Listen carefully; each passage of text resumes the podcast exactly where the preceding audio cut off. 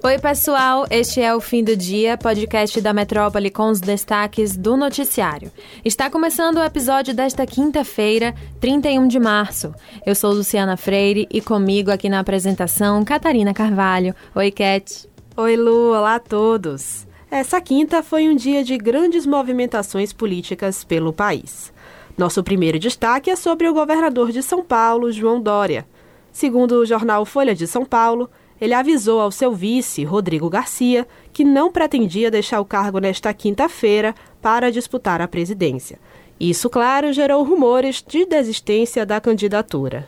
Lembrando que a data limite para deixar o cargo é dia 2 de abril, no próximo sábado. A fala causou uma crise no PSDB e revoltou aliados do governador por alterar o jogo político já definido pelo partido. Mais tarde, Dória declarou que mantém a sua pré-candidatura à presidência da República e deixou o governo.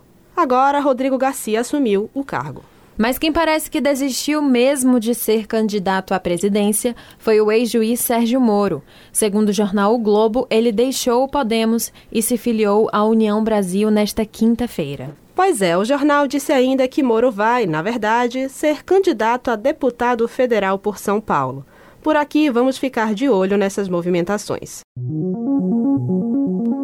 E ainda falando de política, nesta quinta, o ex-presidente Luiz Inácio Lula da Silva, do PT, desembarcou em Salvador para o evento que aconteceu pela tarde no Etno Wild, na Avenida Paralela. A chegada de militantes do PT no local foi marcada por confusão e aperto.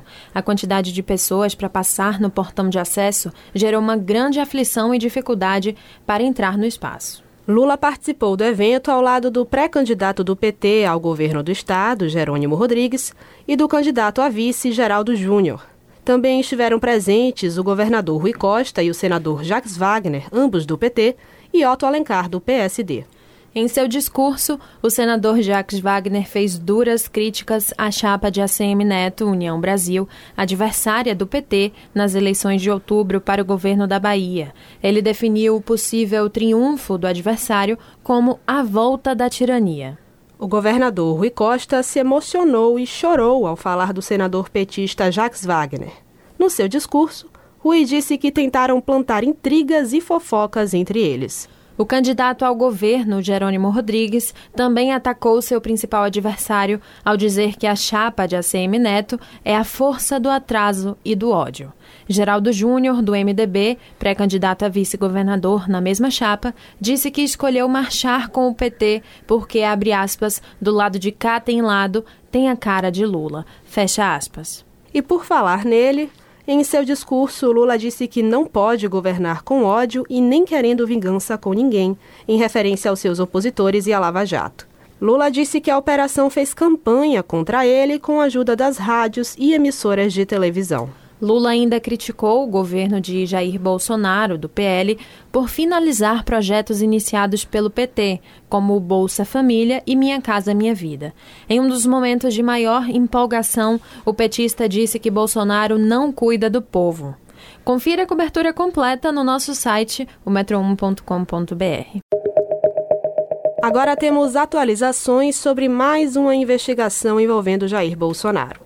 De acordo com o um relatório enviado ontem ao STF, a Polícia Federal concluiu que não houve crime do presidente no caso da suposta interferência na corporação. Isso mesmo. De acordo com o delegado responsável pelo caso, os atos de nomeação foram feitos dentro da legalidade e formalizados conforme a praxe administrativa.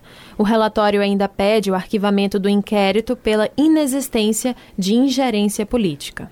E para quem não está por dentro, a abertura da investigação sobre a suposta interferência na PF foi autorizada em abril de 2020, a pedido da Procuradoria-Geral da República. O objetivo era apurar declarações do ex-juiz Sérgio Moro, que, ao se demitir do cargo de ministro da Justiça naquele ano, acusou o presidente de tentar interferir na PF por meio da troca do então diretor Maurício Valeixo, indicado por Moro. Exatamente. Acontece que, em depoimento prestado no ano passado, Bolsonaro negou as acusações e disse que nunca interferiu no trabalho da corporação.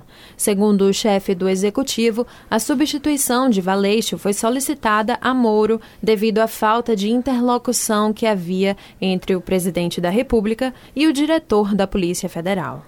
Na época, Bolsonaro ainda declarou que sugeriu o nome do delegado Alexandre Ramagem, que fez sua segurança durante a campanha de 2018, mesmo que não tivesse nenhuma insatisfação com o trabalho do então diretor.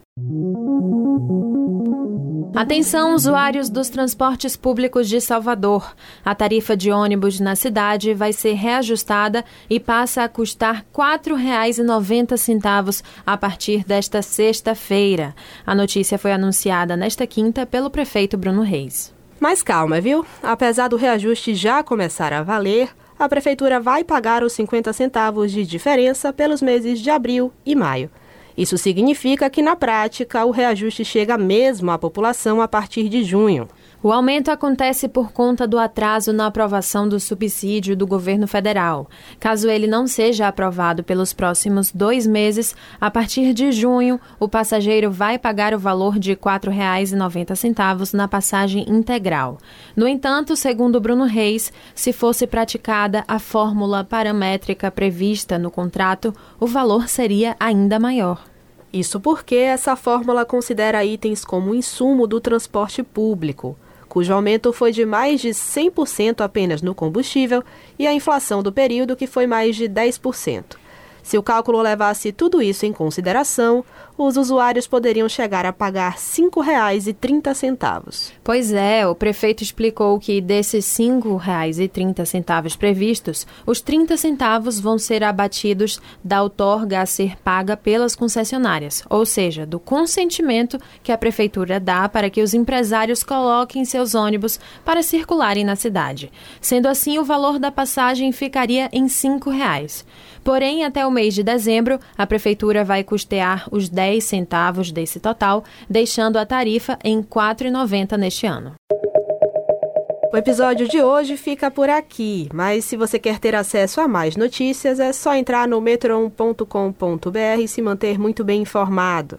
Acompanhe a gente também pelas redes sociais, arroba grupo.metrópole lá no Instagram e arroba metrópole no Twitter. Lembrando que vocês podem ativar as notificações no Spotify para receber um alerta a cada nova edição do fim do dia. Valeu, Cat. Tchau, pessoal. Até amanhã. Valeu, pessoal. Tchau, tchau.